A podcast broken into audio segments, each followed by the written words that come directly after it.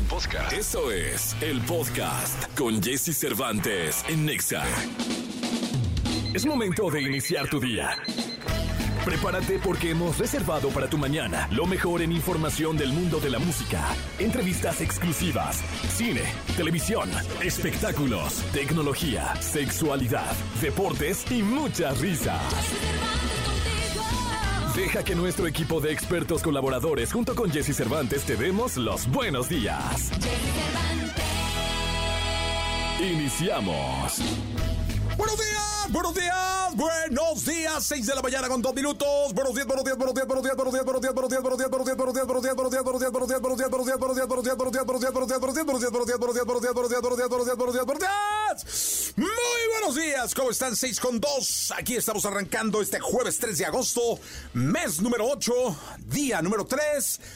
año 2023. Aquí estamos, me llamo Jesse Cervantes. Hoy estarán con nosotros los Ghetto Kids. Ghetto Kids. Como cada jueves estará Kate Calderón de la Barca, eh, Gil Barrera con los espectáculos, Nicolás Roma y Pinal desde París. Hoy tenemos a Checo Sound con la lectura del tarot. Tendremos boletos y sorpresas para todos ustedes. Quédense con nosotros. Yo me llamo Jesse Cervantes y estoy aquí feliz como una cochina lombriz para servirte. Oye, qué bien me cayó ayer esta Suria Vega. Ayer vino Suria Vega. ¿No saben qué tipa? Cómo la buena cuna se mama. Es decir, cuando eres alguien de buena cuna, lo traes y lo vas a traer toda la vida, ¿no? Cuando eres una persona educada, consciente, profesional, ahí está. Toda la vida lo vas a hacer con quien convivas y donde convivas, y ella lo es, señoras y señores. Perdonen ustedes. Dar el ejemplo, decía Albert Einstein, este hombre, un científico estadounidense de origen alemán que cambió el mundo. Dar el ejemplo no es, no es la principal manera de influir sobre los demás. Dar el ejemplo no es la principal manera. Dar el ejemplo es la única manera que tenemos de influir a los demás. Sí, señor, hay que prodigar con el ejemplo. Porque tú no puedes llegar y decirle a alguien, hey, tienes que ser una buena persona y tú ser un hijo de... Ya sabes quién. No se puede. Oye, no robes y eres un ratero. No cometes fraude y eres un fraudulento. No tomes eres bien pedote. No, no, no. O sea, hay que prodigar con el ejemplo. Si fueran ustedes. Y más a los hijos. Y a los equipos. Más cuando te consideres líder, ¿eh? 6 con 5. Iniciamos este programa de radio de este jueves 3 de agosto. Déjalo en visto. Piso 21 y Nicky Jam. Lo mejor de los deportes con Nicolás Romay. Nicolás Romay. Con Jesse Cervantes en Exa. La France. La France. París, France. Ahí está Nicolás Romay Piral, el niño maravilla conocido como The Kid. Ahí está The Wonder. Mi querido Wonder, ¿cómo estás? Buenos días. Bien, Jesús, encantado de saludarte como siempre. Buenos días para ti, para toda la gente que está con nosotros. Qué día tan complicado para el fútbol mexicano, ¿eh? Qué Sí, día tan eh, gris, tan amargo. De tres equipos que jugaron ayer, Jesús, los tres quedaron eliminados. Dallas derrotó a Mazatlán 2-1. Houston Dynamo en penales eliminó a Pachuca. Quedaron 0 por 0 y en penales ganó Houston Dynamo. El Inter de Miami 3 por 1 a Orlando City. Y Los Ángeles Fútbol Club, un equipo con el cual simpatizas, un equipo al cual quieres, Sí. le metió 7 a Juárez. 7 por 1. Así los 16 de final, Jesús. A Híjole. mí me llama muchísimo la atención, la verdad. Oye, doblete de Messi, caray. Sí, Messi muy bien. Digo, ese fue el único eh, partido donde no hubo un equipo mexicano, pero sí me llama la atención cómo, sobre todo en el partido de Los Ángeles, cómo pasan por encima de Bravos de Juárez que no meten ni las manos. Siete, siete goles. El equipo de Carlitos Vela, aclarárselo al público que es Los Ángeles Fútbol Club, donde juega el mexicano Carlos Vela. No sé si jugó o no, eso sí no lo sé. Pero Sí, sí, sí. sí jugó. Bueno, pues sí, siete goles a uno. Oye, en- explícame algo, Nicolás. Eh, eh, ¿Pachuca solo jugó un partido? Porque Pachuca, al ser el campeón de, eh, del fútbol mexicano, entró los 16 de final. O sea, él, eh, digamos, Pachuca se saltó la fase de grupos y solamente jugó este partido contra Houston Dynamo y lo eliminaron a las primeras de cambio. Eso es, es eso es terrible. O sea, entrar como campeón a 16 directo y que de una te echen, híjole, debe doler, ¿eh? Pues, pues, es que porque justo se supone que el campeón se salta la fase de grupos porque va a ser un candidato al título, porque va a seguir peleando, porque va a seguir avanzando y que te echen en penales, o sea, que te vayas del torneo sin anotar ni un solo gol. Híjole, Jesús, sí es un golpe muy duro, ¿eh? Sí, pues nada, nada bien le fue al fútbol mexicano. Aquí ya es eliminación directa, ¿va, Nicolache? Sí, aquí ya no hay oportunidad de absolutamente nada. Hoy, Jesús, tenemos los otros partidos, en donde juega Atlas contra New England Revolution, Nueva York Red Bull contra Nueva York City, Philadelphia Union contra DC United, Pumas contra Querétaro. Aquí sí, por lo menos un equipo mexicano ya seguro va a estar en la siguiente ronda porque se enfrentan entre ellos, Pumas y Querétaro. Charlotte contra Cruz Azul y León contra Salt Lake. Así los partidos de hoy de 16 de, de final. Ojalá que sea una mejor jornada para los equipos mexicanos, porque este torneo eh, pues, se complicaría muchísimo en cuestión de, de narrativa, de percepción, el decir, fue un torneo entre la MLS y la Liga MX, pero los equipos mexicanos quedaron eliminados a la primera de cambio, imagínate. No, no, no, pues es que hoy pueden, bueno, Pumas, o bueno, Pumas o Querétaro pasan, es decir, ahí hay un equipo mexicano dentro, puede pasar la máquina, puede pasar León, puede pasar el Atlas, pero son, son partidos muy complicados, ¿eh? porque el nivel de los equipos de la Liga de la MLS también subió, o sea, no se van a enfrentar a unos flanes. No, y, y yo creo que también la Liga MX vio la MLS, por supuesto, pero también de alguna u otra manera los equipos mexicanos iban muy confiados a Estados Unidos, ¿no? Eh, sabiendo que hay unos planteles muy importantes y se han llevado grandes sorpresas. Ojo, el torneo está diseñado para que los locales, o sea, los equipos de, de Estados Unidos ni se muevan, ¿eh? Cualquier equipo que es local juega en su casa y con su gente, no se mueve. Esa es una ventaja. Los equipos mexicanos que están volando de todos lados, ¿no? Eso también cansa. Son visitantes siempre, pero a pesar de eso, creo que, se deberían de ganar los partidos, que se debería de, avanzar. O sea, no me parece que ese sea un gran diferenciador para estar como estamos en los 16 de final, Jesús. Sí, no, no, no, no, no. La verdad es que sí, temblando el fútbol mexicano y va a quedar mucho para la reflexión en torno a que sí se debe jugar este torneo y sí se debe preparar la plantilla de un equipo para enfrentar también no solo la liga, sino este torneo. Porque imagínate, con Mebol va, va, a decir, pues mejor invito a los de la MLS, ¿no? Mejor invito a la Libertadores, a los de la MLS y hasta la juego en Estados Unidos porque hay más dinero. Sí, total, no, no, no, mucho, mucho que reflexionar en torno a, a, lo que está sucediendo y esperamos que, que, pronto la noticia sea diferente, Nicolache, ese pronto sea mañana y que mañana estés cantando que el zorro está dentro, que el león está dentro, que la máquina está dentro y que el puma, ¿por qué no está dentro? Bueno, ojalá, ¿no? De la verdad que, que, sí. Y también para darle un poquito de sabor a la competencia, ¿no? Si nos eh, quedamos sin equipos mexicanos en octavos de final, ¿te imaginas lo que va a ser la League's Cup en su reta final? No, pues aquí ya no la va a ver nadie. O sea, todo el mercado mexicano se, sí, O sea, verá los de Messi de, pronto. Sí, está siendo complicado que la gente se enganche, que la gente le gane ese sentido de pertenencia a la League's Cup. Ahora, si solamente quedan equipos de la MLS, pues mucho menos. Mucho menos. Nicolás Romay Pinal, te escuchamos en la segunda. Oye, platicamos del Mundial Femenil, vaya sorpresas que han pasado en el Mundial Femenil y hablamos también de tiro con arco. México consiguió boletos a los Juegos Olímpicos de París en tiro, una disciplina que nos ha dado resultados los últimos años. Gracias, Nicolás Roma y Pinal, el niño maravilla. Nos escuchamos en la segunda. Son las ocho ya, son las ocho de la mañana en punto. Tiempo del el centro del país. Vamos con las curiosidades de Julieta Venegas. Toda la información del mundo del espectáculo con Gil Barrera, con Jesse Cervantes en Nexa. Señoras, señores, el querido Gilquilillo, Gilquilillo, Gilquilillo, hombre espectáculo de éxito la mañana de este jueves 3 de agosto del año 2023. Mi querido Gilgilillo, ¿qué nos dices en este jueves? Mi, mi Jesse, oye, fíjate que este ya está todo listo. Porque ya Luis Miguel empieza su gira. Sí, lo vi bajar del avión allá en Argentina, flaquísimo el vato. ¿Qué se hizo? Y se ve impresionante, ¿verdad? ¡Hola, Habían dicho que primero que una dieta, ¿no? De esas keto. Y luego dicen que unas inyecciones de no sé qué. Que están como de moda. Obviamente todas tienen que estar reguladas. Sí, sí, sí, No van a sí. ir con la vecina o con la señora de la estética. Sí, y- no, no, no, no. que, hay que ya en todos lados ponen Botox, va, creo que hasta en los puestos de periódicos. Exactamente. Sí, sí, pues, compren la revista y, ya, y le ponemos Botox. Además incluye una, una dosis de Dosis Botox. de Botox, no, sí. No, no, cuidado, hay que ir a lugares certificados con gente que pues se encargue de, de, este, de poner lo que tenga que poner. Pero aquí Luis Miguel está irreconocible, o sea, sí, sí es impresionante cómo se Sí. cómo cambió, se transformó. Yo hasta podría pensar que no es él. Fíjate que no, bueno, pues es que es Luis Miguel, lo veía yo con las fotos, ya se lo leen.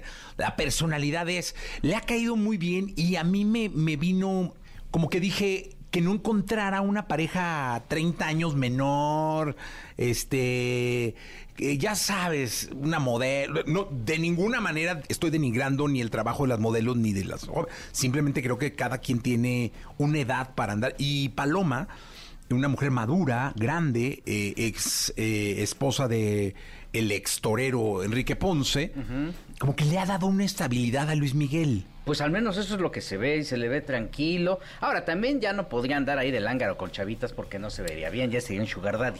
Pe- Pero hay muchos que Gilillo todavía le...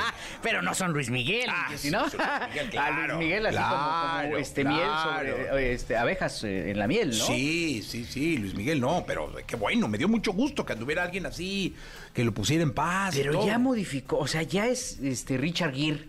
Es como Richard Gere. Sí, ya es Debería como dejarse Richard- las caras, seguro se pinta, o sea, por la edad se Yo- pinta. Sí, pero sí debería de como mi dejarse las potri, caras. debería dejarse las caras, como mi potrillo. Sí, sí, sí. Bueno, pero el potri ya ves que desde... Sí, tiene un rato con las canas. ¿no? Pero este, la verdad es que ya está la expectativa, todo lo que da. Los clubes de fans están felices, ya apartaron ahí que el caltrate para que no se les rompa una piernita, ¿no? ya sabes que, que estas bebidas este, también de chocolate con hartas y tal. El. No van a vender cerveza, van a vender el Shure. Shurs. Los Estos, cosas de Luis pues, ya están todos listos. Y la verdad es que, mira, siempre la- el regreso de Luis Miguel, el, el- el hecho de que esté esta estrella en el firmamento artístico, presentándose, haciendo conciertos, activando la industria del entretenimiento es importante.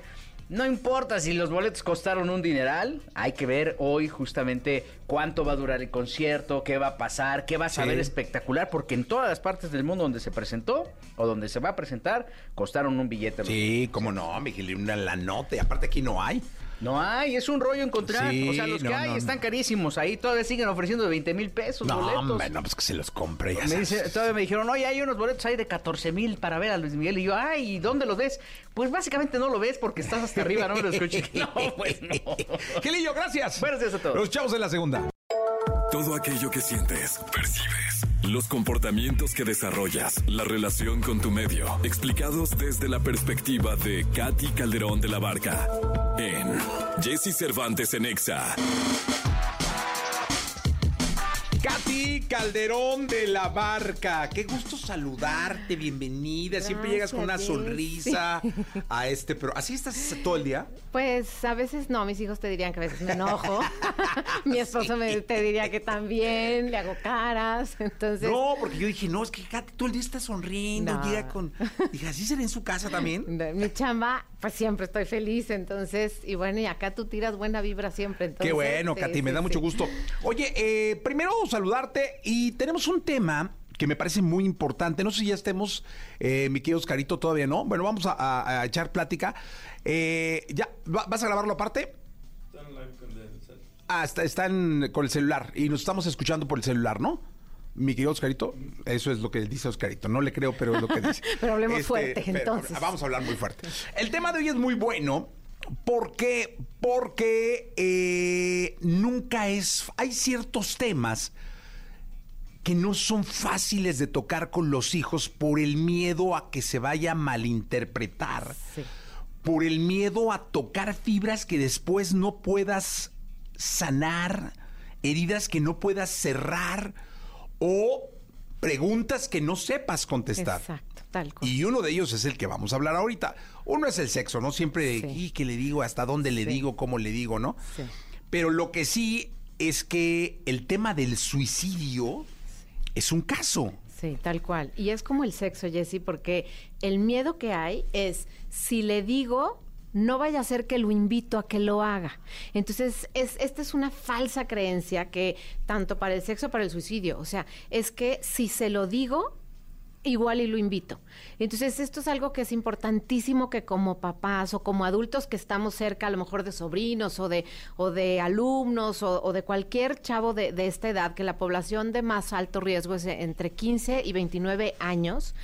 Entonces, es, si alguien también batalla con salud mental, a veces da miedo, ¿no? Me decía este una, una amiga este que su esposo eh, se suicidó, que había señales y decía em, es que este me daría un balazo, me daría un tiro, me daría, o sea, este tipo de frases que, que te hacen ver, que a veces los, los hijos nos dicen, o sea, de repente, no, la vida ya no vale nada, no, no tiene caso seguir viviendo. Este tipo de, digamos, como, como de comunicación de expresiones que tienen, a veces como papá nos manda una alerta de miedo, de no, no digas eso, no. y entonces como nuestro miedo no nos permite brincar al lado de la curiosidad, entonces no hacemos preguntas, Jessy. Es bien importante que hagamos preguntas de, a ver, ¿por qué dices eso? O sea, ¿por qué dices que no tiene sentido? Y entonces cuando empezamos, pero esa pregunta, como bien dices, tenemos que tener la apertura para escuchar, cerrar la boca y poner las antenas a tope para ver qué es lo que me está diciendo realmente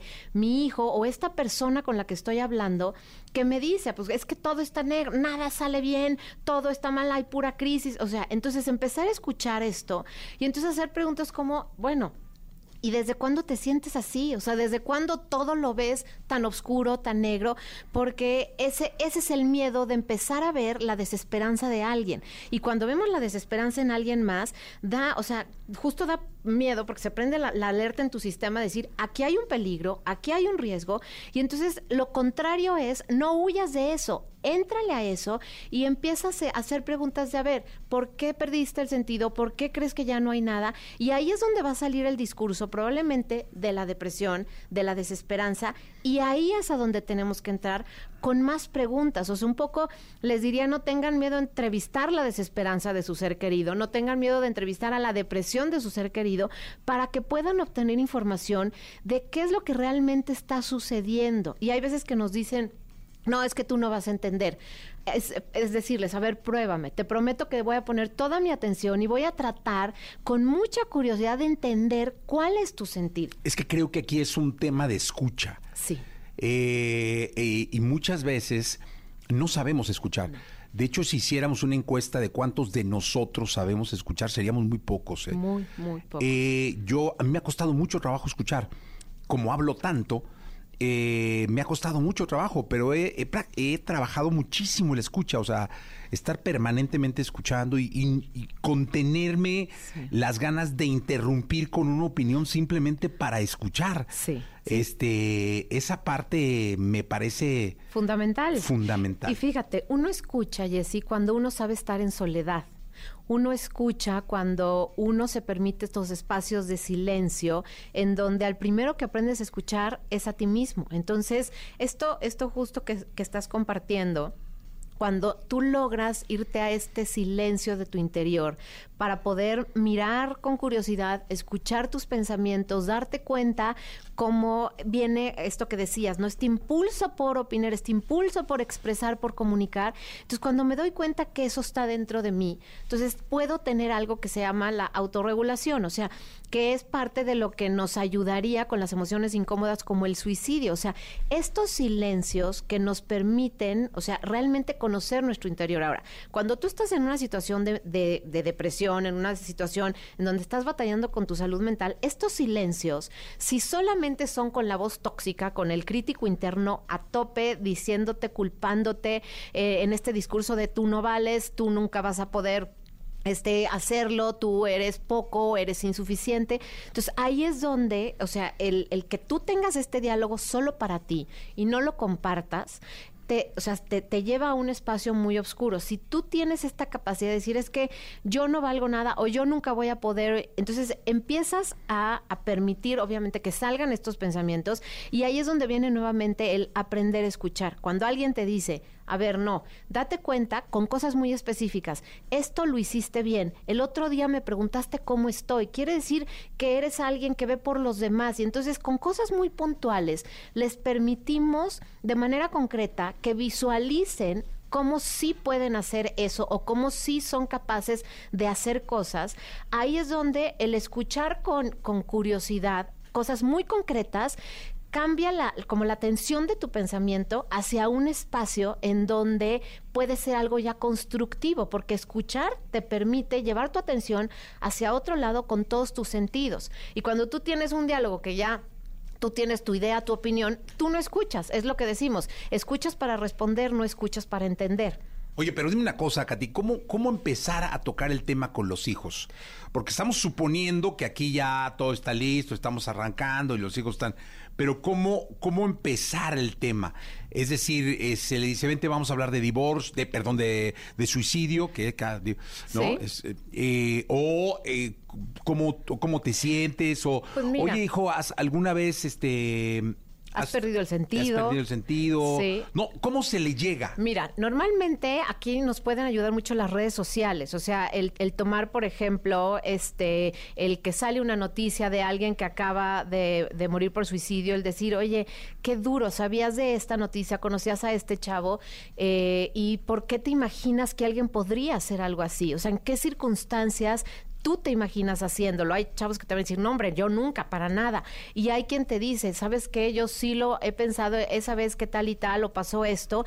Y cuando ellos nos empiezan a dar esta información, de en este momento lo pensé o tal día me sentía tan solo, me quedé sin amigos y, y pensé que preferiría morirme porque, porque todos iban a estar mejor sin mí. Este tipo de, de, comentarios son los que estamos buscando y casi siempre en las noticias, en las redes sociales, a veces escuchamos que alguien comparte que su sobrino, que su pareja, que su alguien, o sea, murió por suicidio y entonces en ese momento ahí es cuando hay que abordarlo y hacerles preguntas un poco abiertas. ¿Cuándo, ¿cuándo pensarías tú que esto podría ser una, una solución?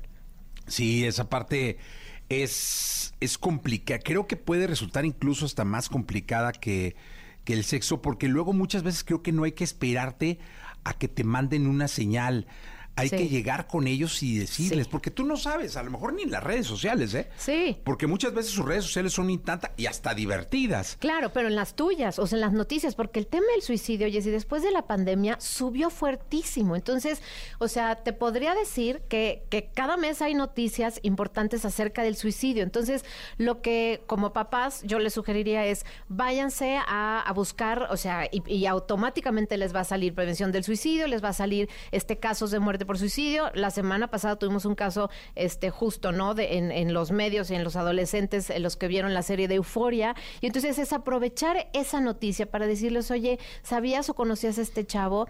¿Qué, ¿Qué es, o sea, cómo te imaginas que si lo ves exitoso, si lo ves contento, y a lo mejor unos nos dicen, no, mamá, o sea, batallaba cañón con su salud mental, ok, y de ahí sale la conversación. ¿Qué te imaginas que, podría ser un motivo para que tú perdieras el sentido de vida?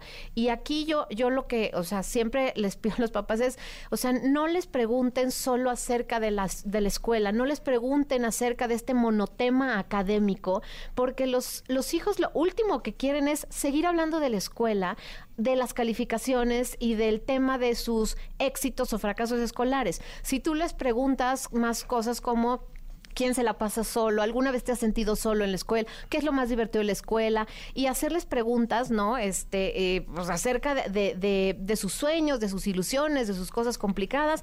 Ahí es donde te puedes empezar a encontrar qué es lo que les da miedo a los chavos y qué es lo que piensan acerca también del sentido de vida, del propósito de vida y con los obstáculos que se topan. Mira, por ejemplo, aquí Joana ah, es un comentariazo. Dice, muchas veces, dice Joana, le mandamos un abrazo, gracias Joana por comentar. Dice, muchas veces no decimos nada pero nos estamos muriendo por dentro. Exactamente. Y esa es la parte. O sea, no hay señales. No ¿eh? hay señales. Y Joana, lo que yo te diría es: si no encuentras ese espacio de expresión verbal en, voz alta, escríbelo, porque lo que nos quedamos internamente nos llena de dolor, de estrés, de, de todos los químicos que nos hacen daño, que afectan nuestro corazón, que afectan nuestros órganos. Escríbelo y ponlo afuera, porque algo que es muy importante es que la expresión nos des de la depresión. Y por eso es tan importante y por eso tiene esta magia la terapia, porque cuando tú lo expresas, lo empiezas a reconocer y lo empiezas a aliviar. Entonces, como bien lo dices, esto que no le dices a nadie, a quien, a quien le hace daño es a ti, y a veces el, el tema de ponerlo afuera, aunque sea por escrito, es, es un grito de ayuda de tu sistema a, a ti misma diciendo haz algo porque este estado eh, este estado mental este estado emocional no es el que tienes que tener en tu vida y tendrías que eh, buscar otro que te llene más de, alivio de paz.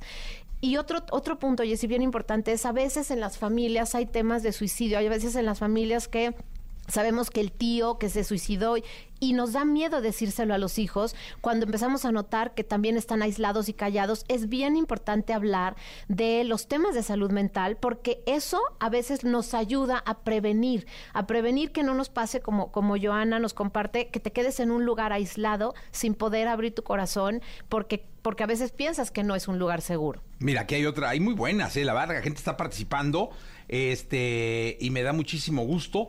Dice Carlos, las canciones influyen, es decir, yo me refiero a que la música, que empiecen a escuchar música más emo, que le llaman más emotion, más emocional, eh, más balada, balada triste, de esas, como le llaman, rompevenas, ¿no? Exactamente. O cortavenas. Sí, porque además, fíjate, este espacio de soledad que duele te lleva la atención, Jessie, a buscar cómo todo a o sea, fuera de tu sistema, fuera de tu, de tu persona, te confirma la soledad. Entonces, es bien importante que, notemos el tipo de canciones que escuchamos y que esto que a veces las canciones nos permiten expresar, es muchas veces lo que está pasando dentro de nuestro corazón. Entonces, poner atención este, entre las amistades, en la familia, cuál es el tipo de canciones de música que estamos escuchando, porque nuestra mente se está enfocando, si tenemos una soledad que duele, en cosas que hablen de mi soledad. ese es el punto de, mi, ahora sí que de mi atención. Oye, aquí hay una muy buena. Dice, no nos da su nombre, pero le mandamos un abrazo con muchísimo afecto. Dice, hola Jesse, yo soy una persona que ha intentado suicidarse dos veces. Mis hijos fallecieron y mi matrimonio era un total fracaso. Vivía en desolación, en dolor. Es una enfermedad que día a día lucho con ella. Luché en silencio mucho tiempo. El día de hoy voy con mi terapeuta y aquí sigo. Pues te felicito, de verdad, como dice Jessy, un abrazo, un abrazo porque no es fácil enfrentarte a, un dolor tan grande, tan desgarrador, que es lo que nos hace perder el sentido de vida. Ahora, ahí hay una parte en tu, en tu ejemplo que nos da mucha esperanza, porque a pesar de todo este dolor, hay una parte de ti luminosa, hay una parte de ti valiente, llena de coraje, que está buscando salir adelante de este dolor, y ese es un ejemplo tremendo de resiliencia. Gracias por compartirlo, porque a pesar de todo este dolor, hay, hay, ejemplos como el tuyo de valentía y de búsqueda de sentido. Y yo te diría, o sea, no, no, dejes de buscar ese sentido, no dejes de, de, trabajar en ti, porque te vas a encontrar seguramente ese propósito por el cual tú sigues aquí y hoy de entrada a muchos que te estamos escuchando y leyendo, nos inspiras a seguir adelante. Eh, por aquí dicen, por cierto, tú y tu estación, muchas gracias. Eh, fueron parte de mi recuperación en una de mis etapas, ya que todos los días los escuchaba y eran una parte muy importante de mi recuperación hasta el día de hoy. Un abrazo muy grande. Y nos recomienda, dice, la película de El hijo de Hugh Jackman toca ese tema. Eh, saludos, Diego, un abrazo muy grande. Saludos a su hijo, a sus hijos y a su esposa. Es su aniversario de bodas. Yadira te ama, Diego, así que le mandamos un abrazo a ambos. Sí, y esta película es, por ejemplo, una es una película muy fuerte porque porque te topas con la impotencia, con la ignorancia, te topas también con eh, hay una escena que recuerdo mucho de, del psiquiatra tratando de decirles no se lo lleven y la parte de los papás tratando de, de buscar el rescate de su de sus hijos hijo, digamos, de su hijo, y veo la falta de, de capacidad, digamos, del psiquiatra de poderles decir desde un espacio más compasivo y más empático, de no se lo lleven, correr riesgo, o sea, no, no desde esta postura médica tan distante. Y entonces esa escena para mí fue, fue muy significativa, Jessy, porque es la parte en donde faltó la compasión de poder tocar el corazón de los padres, el miedo de los papás pensando que estaban haciendo lo adecuado para su hijo. Y entonces, ¿qué sucede? Lo sacan del, del, del psiquiátrico, este, bueno, del del hospital en donde estaban atendiendo su salud mental y el chavo con un grito desesperado porque no tenía otra manera de actuar. Y entonces todo esto lleva este, a, la, situación final que no les, no les platico para que, la, para que la vean, pero realmente es una película que como papás nos puede ayudar a identificar nuestros miedos, a identificar nuestras carencias en la comunicación y es una invitación a trabajar en ellas. O sea, tú eres un gran ejemplo de, de, de este trabajo interior y siempre eres alguien inteligente, creativo este, muy seguro porque además trabajas en tu salud mental y eres alguien que, que ve esa parte de ti. Creo que en esa, en esa parte, como inspiras a muchas personas, el invitarlos a trabajar en su salud mental es, es fundamental para que como sociedad estemos todos mejor, mejor conectados y, este, y mejor cuidados, porque una persona plena genera relaciones plenas en su trabajo, en su familia, en el tráfico, en todos los espacios. Entonces, pues la invitación es trabajemos en nuestra salud mental. Sí, yo creo que también una recomendación sería la reflexión de la prevención es comunicación. Totalmente. Es decir, es muy, muy importante que sin tapujos eh, hables con tus hijos de lo que se tenga que hablar cuando se tenga que hablar y escuchar escuchar, no interrumpir, escuchar, respetar lo que estás escuchando. Y si no tienes una respuesta, busca un especialista. Exactamente. Creo que es lo más importante. 100%. Katy, gracias. gracias. Gracias. Y Jessy, les dejo en mi libro, el de Adolescencia, Oportunidad y Reto, hay un capítulo particularmente que da estrategias para saber escuchar, que da eh, preguntas específicas de cómo hablar con tus hijos adolescentes. Lo pueden encontrar en cualquier librería, en cualquier, este, o sea, pedirlo en línea, pero esos dos, eh, bueno, esos dos puntos son básicos para que como papás este, los tengan a la mano en el buró, los subrayen, se lo aprendan y hacen una diferencia en la vida de sus hijos. Muchas gracias, Gracias. Katy. Vamos a continuar. Descifra los misterios y secretos. Encuentra la interpretación de tus sueños y dudas. Desde el tarot con las respuestas de Checo Sound. Aquí en Jesse Cervantes en Nexa. Bien, señoras, señores, 9 de la mañana, 15 minutos. Mi querido Checo, vas perfecto con la Casa de los Famosos, ¿eh? Sí, es una sorpresa hasta para mí. Se- dijiste que iba a- que, que dijiste la, que Wendy no ganaba. No. Dijiste que ganaba Sergio Mayer. Sí, señor. Y eh, la semana pasada dijiste que se va Jorge. a Albacete. Y se fue a Albacete. Llegó a la final Sergio Mayer. Sí. Este, la final. Ya hablaremos de la final la próxima semana. Muy bien. Pero ahora tenemos una nominación Sí. que parece decantada, es decir, parece que está que está puesta. Sí. Pero vamos a ver qué dice el tarot, si te parece, ¿no? Venga. Te digo el nombre y tú me dices si sale o no sale. ¿Te parece? Sí, señor. Poncho de Nigri, ¿sale o no sale? Poncho todavía no sale, todavía se queda. Yo la verdad lo veo hasta de finalista de ya de la de los últimos de la casa, porque es un personaje bastante fuerte, ha sido muy paciente y el tipo yo creo que lo que le ayuda mucho es que es honesto. O sea, él, él- él, la, la persona que es afuera, es adentro, etcétera. Yo siempre he pensado que, es, que puede ser como una especie de personaje, pero creo que la gente por eso valora mucho el contenido que acaba haciendo. Poncho no sale. No, no sale. Pues sale. Vamos con Wendy. Eh, Wendy todavía. No, hombre, Wendy todavía le falta. Bastante. No, Wendy está. Está súper posicionada, no hay forma. No hay forma No, que no, Wendy no. salga. Barbie Juárez. Y pues un, alguno se tendría que ir. Y yo creo que Barbie también ya, ya también tiene que... Ya llega como el momento de que se mueva. Ha sido un, un personaje importante dentro de la casa. eh, y si viene ya eh, una cierta salida, está la muerte. eh, que es un cambio, pues no es realmente como Sí. tal, pero es un cambio que ya viene y sí, yo creo que sería Barbie. Sería Barbie. Sí, o sea, quitemos el yo creo. Sí, no, no, es, es, es Barbie. Se va Barbie. Sí, señor. Se va Barbie. Y, y vamos a hacer una cosa. Eh, el próximo jueves, que es previo a la final, vamos a dar otra oportunidad para que el, el tarot vuelva a decidir si gana Sergio o quién gana. Ok. ¿Te parece perfecto. una última Sí, oportunidad? Sí, sí, Venga, venga, muy bien. Ahora sí, eh, está abierta la línea para que ustedes puedan llamar 55 79 19 59 30 para que estén en contacto con nosotros y para que puedan eh, preguntarle directamente al querido Checo Sound o también, este, no sé si estamos en vivo en redes. Eh, ah, no, no está en vivo. Entonces, este, pues solo, la única forma que queda es que, que nos digan, por favor, si fueran tan amables, eh, pues, pues por mensaje de WhatsApp. Mi querido Sergio, dime una cosa. Eh, ¿Hoy gana el Atlas o no? Digo, ya que estamos en esas, va, que es, es- es importantísimo. Híjole, podría, no sé, no. No, no gana. No, no, no, no, no.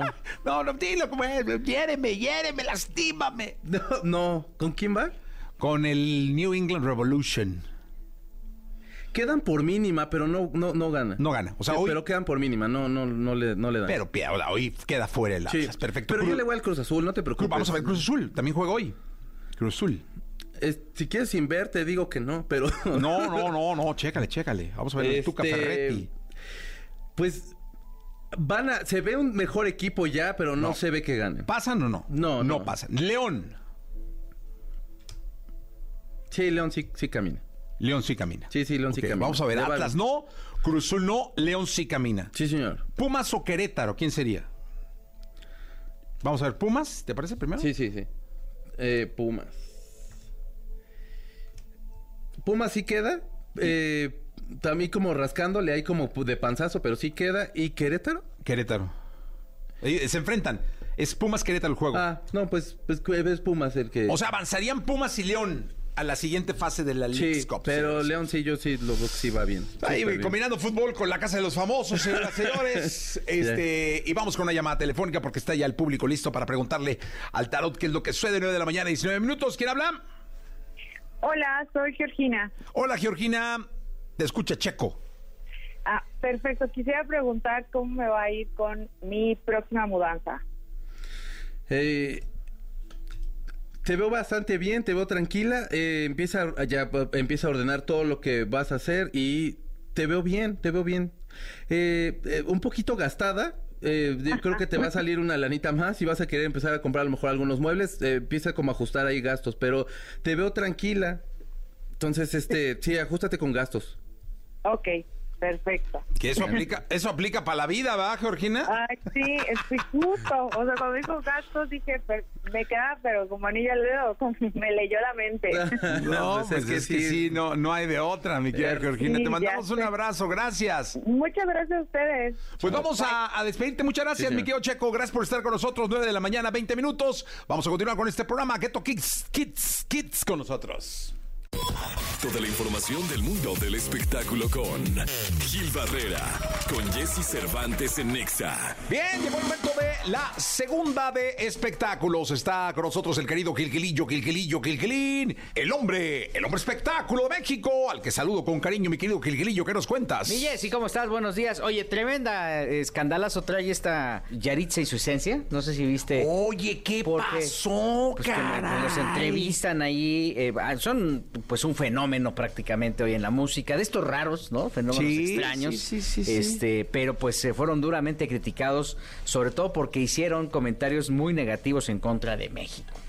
Y así cuando, cuando hacen ese tipo de cosas, cuando se meten con nuestra cultura, con nuestras mujeres, con to- todos los valores, pues eh, la carrera cada vez se les acorta más, ¿no? Ellos concretamente lo que dijeron es que, pues sencillamente, no les gustaba México. ¡No!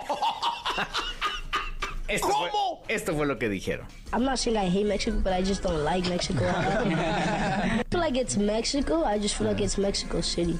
Tengo entendido que esta es la segunda ocasión que vienen, la primera a medios de comunicación. A mí me gusta, pero no me gusta cuando me levanto, como me estoy durmiendo, porque se escuchan como los carros y las sirenas de los policías y todo. Pero, pero sí, sí, sí me gusta. Aquí está bonito. Sí. Pues a mí la neta, yo estoy aquí como por más tiempo, pero Ok. um, no me gusta mucho la comida aquí. Me gusta más de donde, donde, donde vivimos. Allá en, allá en Washington, la neta, le dan un sazón que, que, que sí pica y sabe bueno. Yeah. Está poniendo agua a la boca. Para mí también es la comida porque yo soy bien delicado y pues casi nomás como como chicken, chicken, ajá, puras como alas de que no te- también que ni tengan chile, no me gusta nada de eso. Son- Y obviamente el comentario le dio la, la vuelta por la re- las redes sociales, fue muy los desafortunado. echaron a la hoguera. ¿Y sabes cuál es el problema? El control de crisis. O sea, porque ellos pueden decir una, una barbaridad por su juventud, Sí, porque sí, pues sí. apenas están empezando a andar en esto, ¿no? Porque también puede no gustarle la comida y, y es, Sí. es válido, ¿no? Pero el tema es que no hubo un control de crisis y se los están acabando. No, pues que hagan otra música y que se vayan a Holanda o a, o a Bélgica, ¿no? A ver qué pasa por allá con Ahí ellos, con las ¿no? belgas, ¿no? Ah, Ahí sí Justamente. van, se van a sentir a gusto, Ahí yo a- creo, mi querido Gilillo. Creo que fue bien desafortunado, insisto, el control de crisis era importante, la preparación, como bien dices, y esto te habla de, las bases que debes de tener como artista, o sea, no es solamente voy a tratar de cantar, oye, eh, me voy de volada en este momento porque están celebrando los 25 años del programa hoy, y pues este les, les estaré contando ahí en mis redes de cómo cómo cómo se movió el asunto y todo el festejo que hay. Hoy cerraron prácticamente dos foros enormes y pues este ahí les estaré dando los detalles puntuales de esta gran fiesta, mi querido Jesse. Pues hombre, la verdad es que, Gilillo, esperamos mañana el chismerrín de la fiesta de hoy. Chismecito. Ahí me lo saludan, me invitaron, no puede, tengo la chamba aquí, no lo deja sé uno, que caray. andas ahí. Pero- Yo, también, pero ahí vamos Pero- al mitote. Vas al mitote. Ahí nos cuentas, Gilillo. Gracias. Bien, llegó el momento de la segunda de deportes. Nicolás Romae Pinal, el niño maravilla, conocido como The Wonder, conocido como The Kid. Oye, Nicolache, eh, ¿qué onda con el Mundial Femenil? ¿Qué, qué, qué sorpresas, no? por todos lados, Jesús. Hoy, bueno, muy temprano, eh, se disputó los últimos partidos de la fase de grupos. Corea del Sur empató con Alemania uno por uno. Marruecos le ganó uno por cero a Colombia, pero a pesar de eso, Colombia califica como primer lugar de grupo, Marruecos como segundo lugar y Alemania queda eliminado. La selección de Alemania está eliminada del Mundial Femenil. Se suma a las sorpresas que platicamos el día de ayer. Italia fuera, Brasil fuera y ahora Alemania fuera en fase de grupos. Esto para mí parte de la reflexión de que el nivel se está emparejando muchísimo, de que hay muchos países que están poniendo el pie en el acelerador y están subiendo su nivel en el fútbol femenil y que cada vez es más competitivo. Sí, no, ya, ya, insisto, ya ahora no te puedes confiar de la historia de un país futbolísticamente hablando, no te puedes eh, confiar del nombre o el apellido de un jugador o jugadora, ahora hay que jugar los 90 minutos y demostrarle la cancha con estrategia, con disciplina y con calidad, mi Nicolache. Fíjate, los octavos de, final nos van a presentar partidazos. Suiza-España, Japón-Noruega, Países Bajos-Sudáfrica, Suecia contra Estados Unidos, este pinta para ser un duelazo. Inglaterra-Nigeria, Australia-Dinamarca, Colombia-Jamaica y Francia contra Marruecos. Ya los octavos de final, sí con sorpresas, pero también con un nivel altísimo que estamos disfrutando, porque aparte la organización, Jesús, ha sido espectacular, ¿eh? En Nueva Zelanda y en Australia lo están haciendo de maravilla en este mundial, poniendo el fútbol femenil donde tiene que estar. Qué bueno, Nicolás, me da mucho gusto. Oye, y en tiro con arco, México. Sí, consigue, avanza a, semifinales en la Copa Mundial de Tiro con Arco, consigue su plaza para los Juegos Olímpicos de París 2024. Nos ha maravillado el tiro con arco en las últimas oportunidades, ¿no? Ya sea en Juegos Olímpicos o en Mundiales. Y de cara a París, esta es una fantástica noticia porque aquí hay esperanza de medalla, ¿eh? Y entendemos lo que representa para el país una medalla olímpica. Así que que esté en tiro con arco este boleto asegurado. Sí es un respiro, ¿eh, Jesús? De que vamos a tener algo en qué luchar en París. Pues mira, la verdad es que a como están las cosas en el deporte mexicano, con la CONADE, con todo esto, yo creo que mientras existan, ahora sí que con lo único que podemos llegar a, a los Juegos Olímpicos es con esperanza y con el pundonor del atleta mexicano que siempre ha estado arriba de cualquier politiquería barata. Sí, que a pesar de todo, porque llega la competencia y a pesar de todo, tienen éxito. Y se sobreponen a malas decisiones, a malos manejos, a faltas de respeto, a muchas cosas, pero llega el momento y como todos unos profesionales, sacan las cosas adelante y consiguen éxitos que evidentemente ilusionan a todo el país. Totalmente de acuerdo. Nicolás Romay Pinar, hasta el día de mañana. Mañana platicamos del Leagues Cup. Jesús, veremos si el Atlas da la cara por el fútbol mexicano Híjole, o no. Que tengas boca de profeta, Nicolás Romay Pinal. Hasta el día de mañana. Se quedan con Jordi, con Manolito. Yo me llamo Jesse. Regreso mañana a 6 de la mañana. La entrevista con Jesse Cervantes en Nexa. Ghetto Kids, originarios de la colonia Santo Domingo de la Ciudad de México. Han tenido un ascenso monumental en su carrera musical. Pasaron de presentarse en fiestas de amigos a convertirse en verdaderos líderes del perreo mexa. Yo la conocí perreando y aquí todo vale. Si preguntan por nosotros, tú di que somos vales. En la disco aprieta, suda, nadie sale. Y si tú tienes novio, te lo juro, nadie sabe. Hola, Aquí con Jesse Cervantes. Cenexa llegan completamente en vivo a la cabina Ghetto Kids. Nunca Pepe Sota tiene culo de sobra, nadie la controla. Si baila, ella se quita la ropa. Loca, fuma la mota, no quiere que la jodan, quiere que la recojan. Hace que me tra, tra, tra. 9 de la mañana, 39 minutos, transmitiendo en vivo para ustedes los Ghetto Kids con nosotros esta mañana de jue- ¿Cómo están, eh? Muy bien, muy bien. Bien, bien, con los micros, si no, no se oye. No sean, no sean gachillos, no, no, pues con este. ¿Con este? Sí, sí. Es que la radio tiene mucha tecnología, Sí, pero todavía no. Ese bájalo si quieres, si no, luego no te vas a ver ahí en la, Este. la carilla. hola. Eso. Aquí ya. Muy bien, luego muy como bien. una hora acomodando. Nos agarran desmañanados, nosotros Sí, somos nocturnos. nocturnazos. Terminamos la, la jornada ayer laboral 3 a.m., entonces estamos un Ay, poco en zombie, Zombieland. De veras, venimos. ¿a ¿qué, qué hicieron ayer a las, te cuenta, a las 2.45? ¿Qué Eh. estaban haciendo? A ver, a ver, a ver, a ver, ¿qué estaban haciendo? 2.45. preparándome para mimir. Para, ya tenías pijama. Ya, sí. ¿No ya, me duermes, ya me estaba eh, lavando los dientes. ¿En pijama o sin pijama o cómo duermes? Eh, sin nada. Nah, encuerado. Sin nada. O sea, a las 2.45 ya estabas encuerado. Ya, ya. Me voy, me voy aclimatando. Aclimatando. Vas ventilando todo. Así es. Ah, muy bien. Entonces, bueno, mi compa estaba eh, encuerado. No, yo todavía con la compu dándole, seleccionando unas cancioncillas así. la de Todavía, a- esa hora yo estaba diciendo, mañana voy con mi compa Jesse, ¿qué, qué rola le pondré? ¿Qué rola? Así preocupado. A pero ver, creo que está traemos la selección el correcta. YouPorn, el vato. Página 308. Exacto, ahora resulta, oye, escogiendo estabas rola. haciendo? ¿Tú qué estabas haciendo? 2.55 con un vasito de agua en mano y ya sin pijama. ¿Sin pijama? Ya, sí, vamos. O sea, también duermes encuerado. Sí, claro. Nah, Totalmente. Es incomodísimo dormir encuerado, cabrón. Fíjate que no, no duermo encuerado, nada más ropa interior. Exacto, Ah, yo también. O sea, en calzoncitos, Así sí, está, ¿no? así está muy cómodo. ¿Tú sí duermes encuerado o no? No, no, igual, ropa Es que sí, interior. lo más incómodo del mundo. Muy incómodo. Digo, porque es que no sabes quién pueda llegar y dices tú, ¿qué hubo, cabrón, no? Te Sí, no, no despiertas es- así con no es algo. como- en no es esta ciudad, pintan, ¿no? ¿no? En la Sí. ciudad de los sis- sismos, peligroso. Uy, Sí, sí, no, ándale, te toca una alerta, la alerta sísmica y pelotas ahí el En vato. chanclas, ¿no? Así en la Oye, este, pero ustedes sí a las 2 de la mañana trabajan. Todavía seguimos activos, Sí. sí, la verdad. ¿Sí?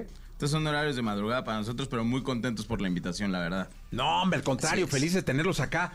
Eh, ¿Cómo les ha ido? ¿Cómo han estado? ¿Cómo está el perreo Bien, mexa? La verdad, muy contentos. Sentimos que la apertura de- del género cada vez es más grande y nosotros estamos festejando ya 10 años. 10 años donde los primeros tres sí fueron de monedazos. Ya el cuarto año ¿Qué, se qué es aplaudía. moneda? ¿Sí tocaban en la calle? Pues no, monedazos de que nadie. Ah, de que salía no era así. bien recibido. Oye, ¿no? ¿sabes qué? A mí me pasó algo durísimo. Dos detalles. No voy a dar nombres. Uno con un rapero y uno con unos rockeros. Bueno, ni eran. eh, Era como hemos. Este.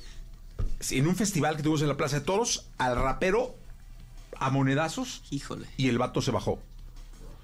Se bajó así, se asustó y se bajó. Y a los hemos, estos Ajá. que te digo, monedazos, vasos, piedras, terminaron Y de se tocar. quedaron.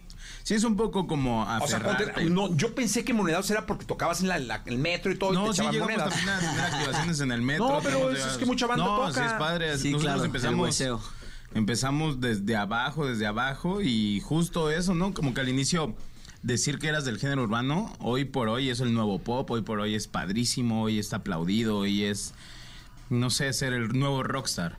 Pero háblame eso hace 10 años, era complicadísimo. ¿no? ¿Quién empezó el, el- el grupo? Los tres, los tres lo empezamos. Pero no hubo uno que dijera, no, y vamos a hacer un grupo. No, o sea, empezamos Alejandro y yo como un mes antes siendo DJs y dijimos, está padre ser DJs, está padre, pero pues le hace falta algo más dinámico. Y ya conocemos a, a Pony de un proyecto previo a, a Ghetto Kids. Y entonces es donde ya llega la cereza del pastel. Para los que no conozcan el proyecto de Ghetto Eres la Kids. cereza del pastel, Soy- soy dulce. No, el pony. Es que soy dulce. Eh, Para los que no conozcan el proyecto. bien, No, pues está, está Son, increíble. son dos DJs y, y un baterista en vivo. Así empieza el proyecto. Y No la cereza es el baterista. Y la cereza es el baterista. Los primeros cuatro años. Te vi dije, este vato tiene cara de cereza del pastel. Por eso duerme encuerado. Dije, no, muy bien. Muy bien. Los primeros cuatro años no hacíamos música hasta que los fans nos exigieron. O sea, los ¿Tocaban? fans. ¿Pero qué tocaban? Pues así, DJ, como Ah, rolas, o de sea, rolas sí, rolas, rolas, unas cumbiecitas, unos perreos, unos todos. Ajá. Y ya teníamos como el circuito de la Ciudad de México bien dominado, ya habíamos hecho la República y todo, y los fans de que está increíble el proyecto, pero ¿para cuándo música? Entonces los fans fueron los que nos obligaron a meternos Qué a bueno. clases de música, a darle serio y a crecer el proyecto. 2017 es cuando salimos con nuestro primer eh, sencillo en forma, que se llama Coqueta. Y muy simpático, porque con el primer sencillo que sacamos nos nominaron a los Latin Grammys ese año, en esa categoría como mejor canción urbana, compitiendo contra René de Calle 13. Estaba, estaba durísimo y, y pues mira, así, con un año de aprenderle a la música, de comprometernos, nos nominaron a los Latin Grammys. Qué bueno. Eso fue en 2017. Ahí es cuando ya se torna el proyecto un poco más serio, donde ya por fin vivimos de, de la música. A partir de 2017 fue que ya podíamos desayunar y comer tres veces al día. Y así.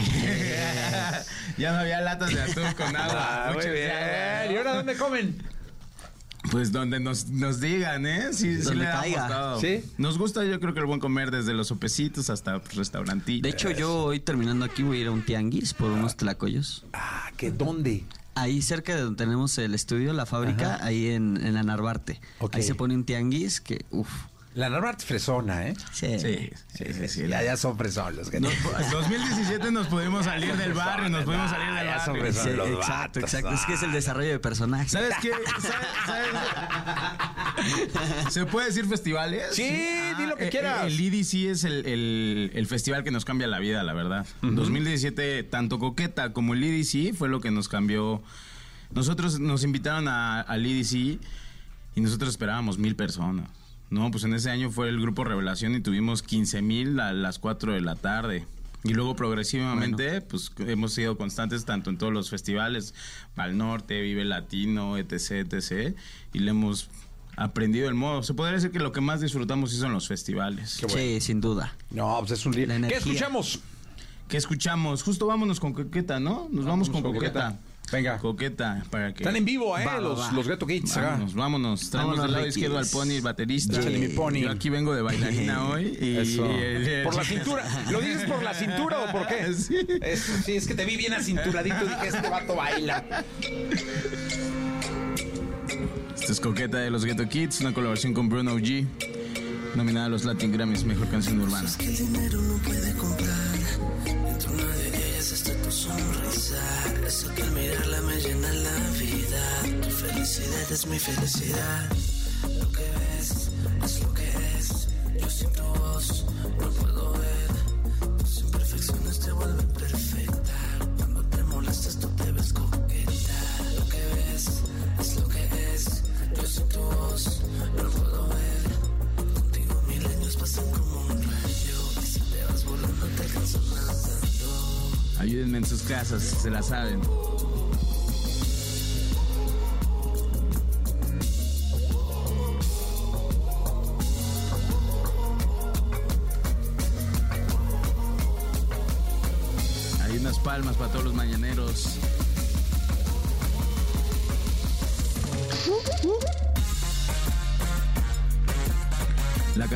Romántica de los Ghetto Kids, Coqueta. Dedicación especial para todas las chicas guapas.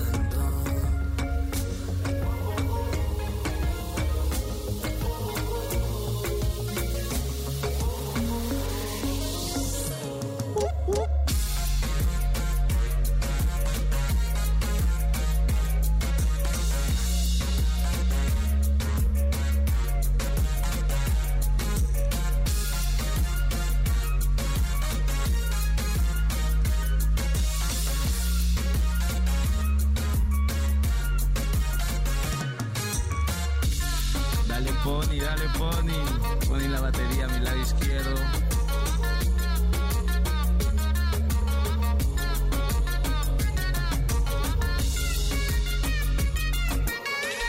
De mi lado derecho el DJ más guapo de México.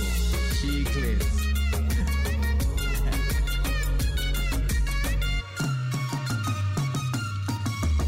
Ahí quedó, eso fue Coqueta de los Ghetto Kids junto a Bruno G. Bien, pues ahí están los, los Bien, oye, dígame una cosa. Oye, qué bonito tatuaje traes en, el, en, en la maceta, brother. No, a- Muchísimas a- gracias, Jesse. Quítate los audífonos. está- está- Claro, de claro. verdad está bien bonito, ¿eh? Sí. sí, está increíblemente bien hecho. Para la gente que nos está escuchando en la radio, muchas eh, gracias. eh, Pony trae un tatuaje en, En el cráneo. en el cráneo, pero a- a- con el cenit, ¿no? Arriba. Así, en la, en la parte de arriba. Oye, ¿duele ahí, cabrón, o no? Duele bastante, pero bueno, tu, tu piel se acostumbra. Eh, bueno, antes es más sensible. El transcurso del tiempo, del tiempo, mientras más está expuesta tu piel al sol, va perdiendo un poco de sensibilidad. Entonces ya no duele tanto, pero sí o- ocupé eh, una crema que es como gilocaína, que es como anestesia tópica recomendada por tatuadores y también este eh, tramadol. Trae un poco de tramadol para el, el principio, el principio que es muy doloroso. Ya después, eh, pues es, es cuestión de temple. No, pues ese sí, pero qué temple. Está bien bonito además, ¿eh? Muchas Muy gracias. bien hecho. Jessy. Oye, cuéntenme algo. Eh, este asunto de los festivales le vino a dar mucha vida a las bandas, a los grupos, a los artistas que no tenían la oportunidad de hacer una gira. Es decir, eh, por cualquier motivo o detalle no tenían la estructura o qué sé yo. eh, o el tiempo para hacer una gira completa y los festivales los puso, los pusieron a los artistas en distintos lugares a donde no llegaban. Es decir, por ejemplo, hay grandes festivales, por ejemplo, en Querétaro ahora, en Guadalajara, en Puebla, en Monterrey, no solo acá en la Ciudad de México, en todos lados, ¿no? En Tijuana, en Ciudad Juárez, No, en todas este, partes, sí, sí, sí. Mérida. Es, es impresionante cómo se llenó eh, nuestro país de un circuito de festivales. Esto es muy diferente porque en los festivales puedes tener 15 mil personas que van a ver a todos. Claro. Pero luego creo que el seguimiento que se le dé del grupo en lo- los mismos lugares haciendo conciertos, quizá más chicos, es importante, ¿no? Nosotros fue un poquito a la inversa. La, re- la realidad es que nosotros empezamos, te digo, hace 10 años. Y nosotros nos- en la van nos íbamos hasta San Luis, nos íbamos hasta Cancún, hasta Monterrey. Una vez a Monterrey nos aventamos 12 horas, a San Luis nos aventamos 8. y íbamos con la batería, como ponía, pues como era la cereza del pastel, como era el distintivo, nosotros no podíamos llegar y pedir una batería a San Luis, ¿no? Desde el barrio Santo Domingo, ¿no? La cargábamos como el pipila, la metíamos a la van y vámonos hasta donde tope. Ah, Hicimos todo ese circuito. Ahora, lo- el diferenciador con los festivales fue eso. Ya eras alguien, ya te daba facilidades, entonces ya no llevábamos la batería, ¿no? Ya nada más llevábamos con las USBs, el talento y la voz. Y ahí fue donde, pues dijimos, órale, sí, sí se va pudiendo, ¿no? Sí, ya, ya hay menos esfuerzo, ya te pagan, ya hay aguas en el camerino, y entonces donde se puso más interesante el asunto. Y como dices, es un gran lugar para la exposición. Luego la tarea es eh, El seguimiento, el ¿no? seguimiento, ¿no? Entonces, afortunadamente yo creo que durante estos 10 años el público nos ha abrazado, nos, nos ha atendido y también nosotros como productores, como, como músicos que nos dedicamos a hacer el beat e invitamos a colaboradores a que interpreten nuestras canciones, es donde hemos sabido cómo seleccionar a, a grandes colaboradores, grandes invitados que le han dado también mucha vida al proyecto, ¿no? En estos tres años hemos tenido colaboraciones con nuestra gran amiga Kenia Oz, colaboraciones internacionales como con Guaina, con Dalex, con RD Maravilla. Entonces también eso es algo que, que, ha nutrido mucho el proyecto y que sobre todo la primera colaboración con Guaina fue la que internacionalizó el, el perro mexicano, ¿no? Fue el primer la primer semillita para que se empezara a hablar de que en México también había reggaetón, también había perreo. Hoy por hoy existe la Bella Cat, existe el John Lucas, existe el Malilla, existe Bogueto, existe Ocielito, pero yo sí siento que en el eh, 2018 Tra Tra Tra fue la canción que expandió el sonido a del mundo y sí hubo muchísimas personas que voltearon y dijeron, ah, órale, ya aprendieron los mexicanos a darle por el urbano y, y en, especialmente en el reggaetón, porque creo que México siempre ha sido un- un país sumamente bueno en el rap y sumamente bueno en otras cosas, ¿no? Pero en el reggaetón como que todavía no le, le- le encontrábamos el sazón y ahí del 2018 sí fue esa canción Tra Tra Tra lo que pues, vuelve exponencial todo este género. Oye, ¿le escuchamos? Va, vámonos con Tra Tra Tra entonces. Venga, entonces, Ghetto Kids con Sí. nosotros. Oh, oh, oh. Esto es Tra Tra Tra junto a nuestro gran amigo Guaina. Saludos hasta Puerto Rico. Matt Fuentes en la casa. Tiene culo de sobra, nadie la controla. Si baila, ella se quita la ropa. Se fuma la mota, no quiere que la jodan, quiere que la recoja. ¿Cómo dice? Tra, tra, trave. Hace que me tra, tra, trave. Hace que me tra, tra, trave. Hace que me tra, tra, tra. Tranquilice. Como no me voy a trabar con semejantes cosas, me trabo y también se traban todas las pinches envidiosas. Y él no bebe soda y es lo que bebe es mimosa. Es una cosa seria, extra peligrosa. que me tra. Ya me tiene grave, ya me tiene grave. Dime si te cae, dime si te cabe. Porque la probé lo que rica te sabe. Yo sé que tú haces tortilla, rap y pinta que se tijerilla. Y que eres tranquila entre comillas. Me potrona que voy a ponerte en la silla para jaltarte a polazo como llego a ¿Y cómo dice? Si yo fuera tu recién nacido, le hago huelga de hambre al biberón. Ok. Dame pecho que yo soy glotón, mujerón. Estas dos bellezas que rodean tu esternón. Son naturales, tú dices, o ese silicón. Hace que me tra, tra, trave. Hace que me tra, tra, Trave. Hace que me tra, tra, trave. Hace que me tra, tra, tra, tra. Tranquilice. Atrás, pecho adelante. Atrás, pecho adelante. Atrás, pecho adelante. Atrás, pecho adelante. Calle que en Cagua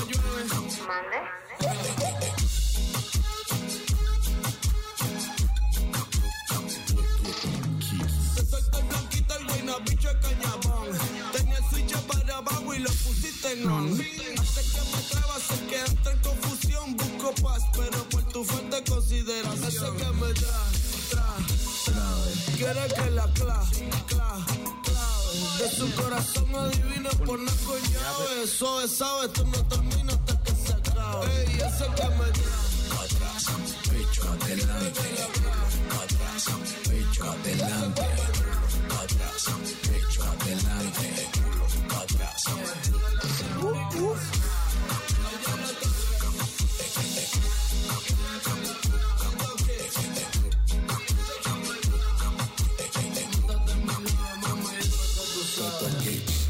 Ahí estuvo nomás. ¡Ájale! Los Ghetto Kids con nosotros. Perreo Mexa. En vivo, oye, planes eh, próximos de tocadas, eh, Sí, algo así. tenemos el Coca-Cola Flow Fest. Tenemos, hoy estamos de estreno, que es con la canción que nos vamos a despedir, una Uh. colaboración con Nesquik. Es un Oh. proyecto que estamos estrenando, se llama En el Gueto. Oh. Después de los 10 años de Ghetto Kids, después de ya vivir en la Narvarte, después de ya ser un poquito más fresones, estamos regresando a nuestras raíces, estamos regresando a Santo Domingo, el barrio que nos, que nos vio nacer, que nos vio desarrollarnos. Así es. Y estamos teniendo sesiones, sesiones en terraza, donde invitamos co- co- colaboradores, cantantes. Y esta que te vamos a poner para despedirnos es en el Gueto 3, justo junto a nuestro gran amigo Nesquik Rodri, un talento emergente buenísimo, padrísimo. Yo creo que de las propuestas más interesantes de Ciudad de México. Bueno, él es de Monterrey, ahora está en Ciudad de México. Súper interesante, muy, muy padre. Y de la nueva ola, yo creo que lo que nosotros vimos y propusimos hace 10 años, él trae la sangre nueva, está padrísimo y es de nuestras canciones favoritas.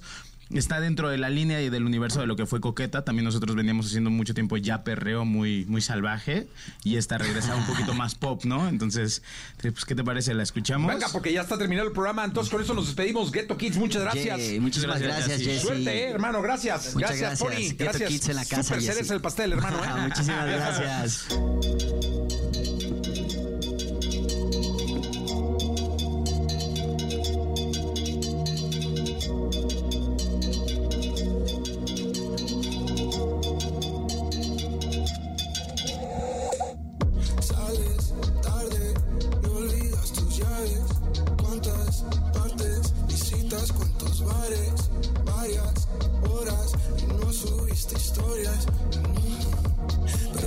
Par de cosas que admitirme.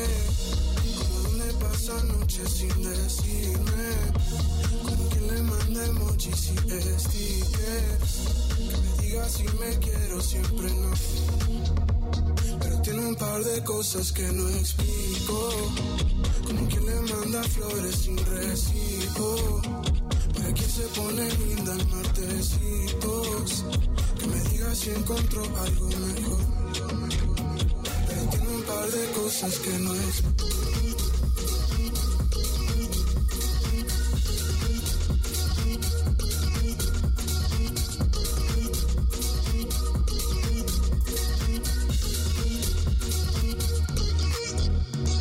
Paso por ti si no quieres hablar. Celular no se puede arreglar. No sé por qué estamos dándole vueltas. Si no me vas a decir la verdad.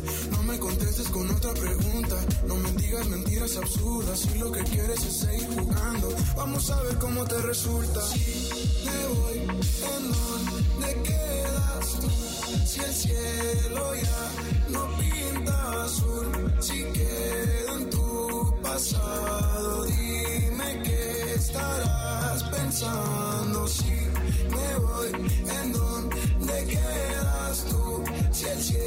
cielo ya no pinta azul y todo se ha borrado. Pero tiene un par de cosas que admitirme, como donde pasa noches sin decirme, como quien le manda emojis y stickers, que me diga si me quiero, siempre no. Pero tiene un par de cosas que no explico. Manda flores sin recibo. Para quien se pone linda en martesitos. Que me diga si encontró algo mejor. Pero tiene un par de cosas que no explico.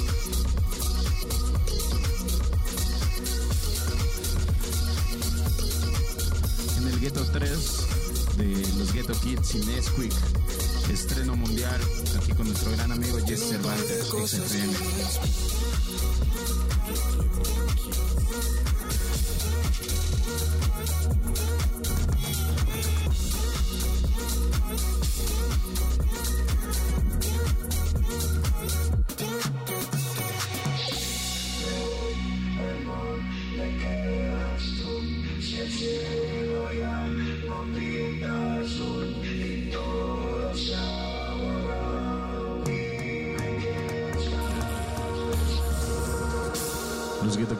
Casa, muchísimas gracias por la invitación. Los queremos.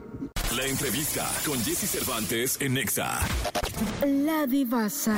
Creadora de contenido, comediante, actriz, cantante y podcaster. Fue host de los premios MTV Miau, así como participante de importantes shows de televisión a nivel global, como La Venganza en los ex VIP de MTV.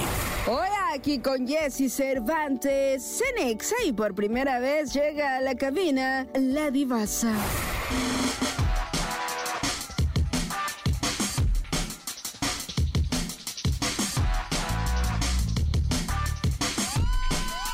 Ocho de la mañana, 49 minutos, 8 de la mañana, 49 minutos, transmitiendo en vivo para la radio y para una buena parte de este país.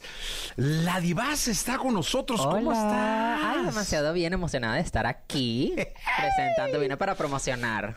Oye, lo primero que le dije, debo decir, bueno, aparte de darle la bienvenida, y todo, le dije, está increíble tu hoodie. Te chulié, como decimos en mi tierra. Sí, me la prestaron para hoy. O sea, yo dije, bueno, tengo que... Tengo, como tengo varios shoots hoy, hoy es un día súper pesado, como que hoy tengo tantas entrevistas y, tan- y tengo unas revistas, unas cosas que me traje varios cambios. Pero este es uno de ellos. Oye, ¿te gusta que te hagan entrevistas? A mí me gusta, me gusta ser entrevistada, pero ay, es que como que cuando hago gira de medios es complicado porque es, es como una tras otra, tras otra, tras otra y a veces me como que quedo en shock. Pero esta es la primera del día, entonces estamos frescas. Me siento así como tipo mañanera, tipo muy, muy así tipo, tipo hoy, tipo programita de la mañana. Ah, muy bien. Porque ¿sabes qué puede resultar cansado? Que en la entrevista número 2 te hagan una pregunta que te hacen en la 3. Claro, en no, la y me 4, en la pasa 5, en la ahorita, 6. yo eso es lo que siento, que llevo respondiendo todo lo mismo. Porque obviamente estamos haciendo la promoción de mi libro y es como... Me he puesto a llorar en todas porque me preguntan de mi vida. Entonces, porque el libro es de mi vida. Y me siento, ay, no, es como una posición rara. Pero también me estoy acostumbrado porque como yo hago entrevistas también en, en mi podcast, es como... Bueno, ya sé cómo es esto, pero... A ver, si tú me hicieras una entrevista, ¿cómo sería?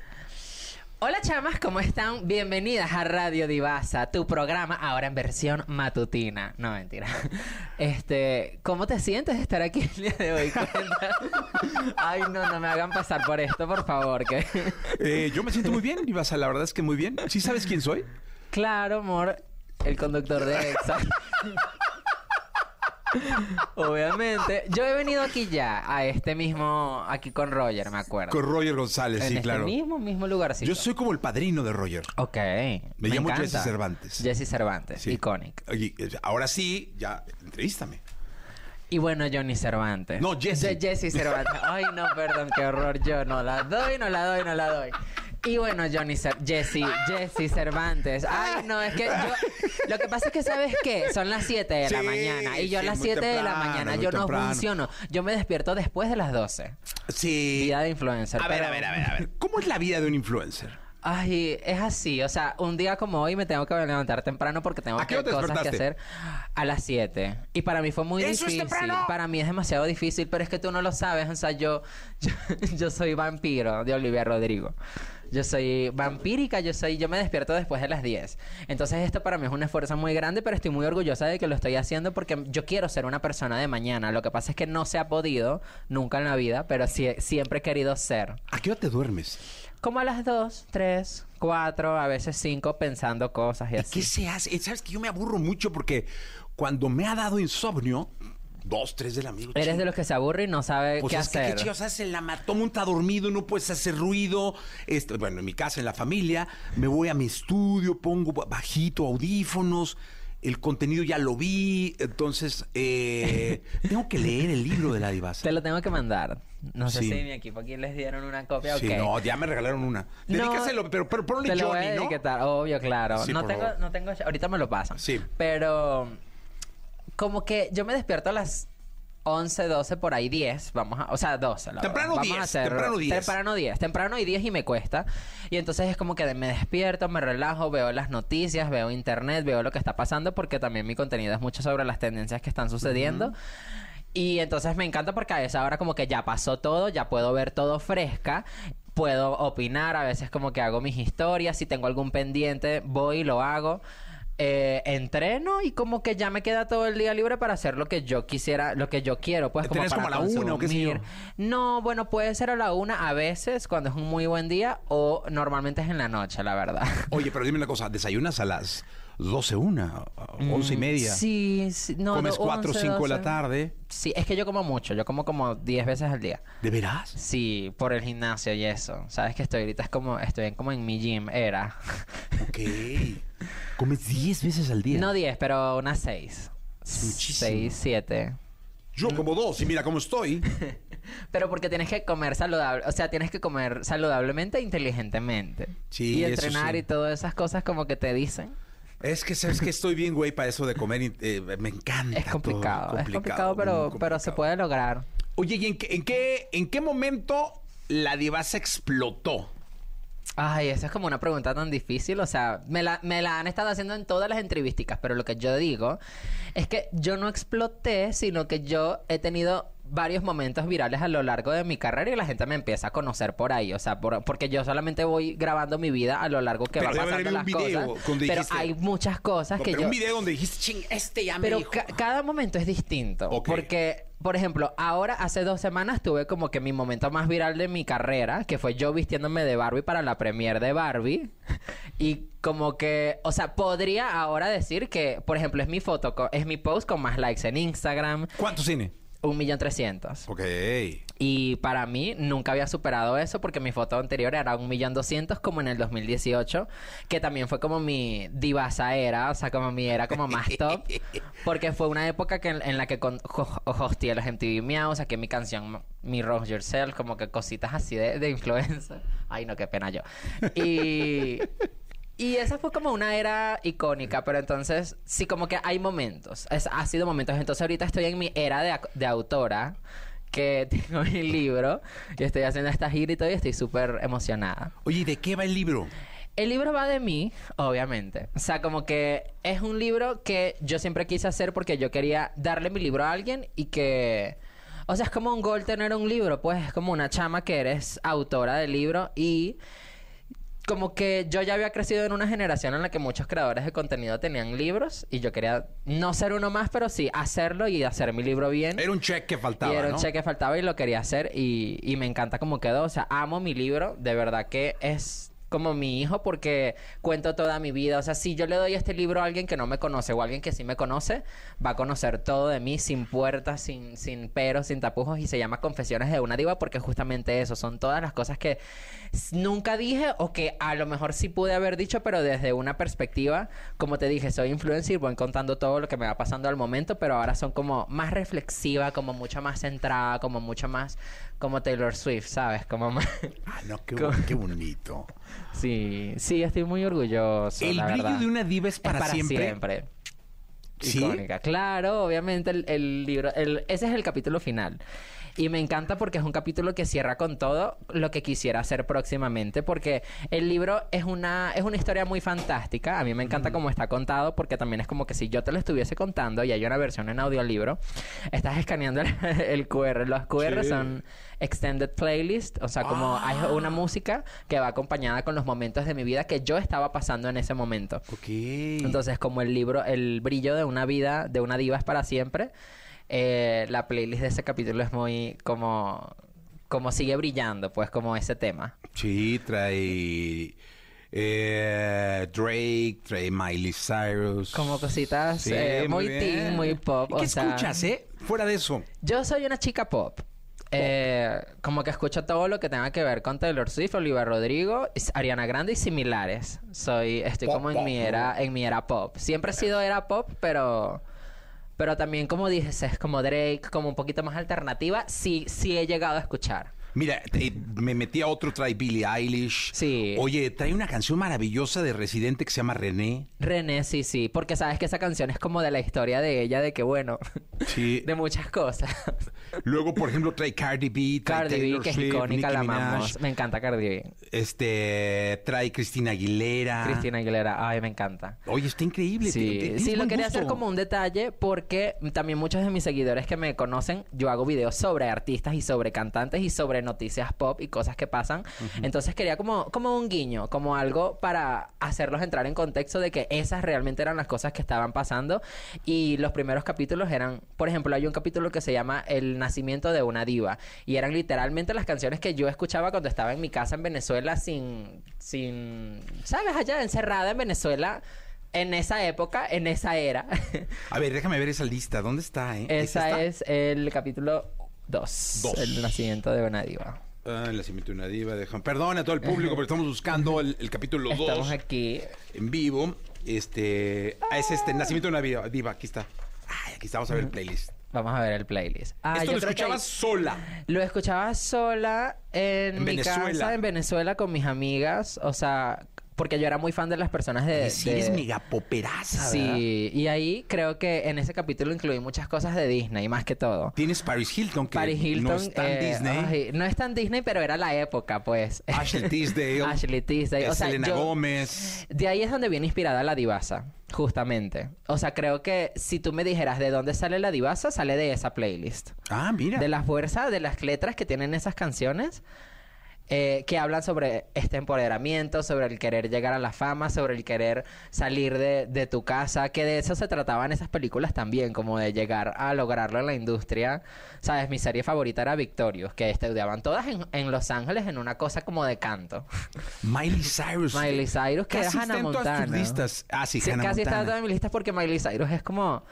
Es una artista que respeto demasiado porque se ha mantenido en todo el tiempo que hasta ahora la sigue dando. Entonces, No, y ahorita ser. está en un momento. Y ahorita, o sea, obvio. Yo la vi en un show en Las Vegas con Billy Idol. Qué fuerza escénica tiene, qué cosa. Es maravillosa. ¿eh? Miley la amo. O sea, se reinventó demasiado con, con su último disco, con Endless Summer Vacation. De verdad que me encantó porque es como... se- es como tan natural y tan fresco y después de la ruptura que tuvo con, con el Liam Hemsworth ese, Ajá. o sea, como que vino más fresca que nunca y me encantó. Oye, Lady Gaga. Lady Gaga, ay, Escuchabas demasiado, Lady Gaga, claro, Britney todavía. Spears, eh, Cristina Aguilera, también muy, re- muy, recurrente. en Muy de listas. esas, sí. Oye, sí, y también hay, hay artistas muy recurrentes porque son mis artistas favoritos. ¿Podríamos checar tu, tu Spotify y ver qué es, qué es lo último que escuchaste? Ay, sabes que yo no escucho Spotify. Ah, bueno, lo que escuches. Yo escucho Apple Music. Ah, bueno, Apple Music, venga. Soy, soy una chica No, Apple. Vamos, venga. A ver, tenemos aquí.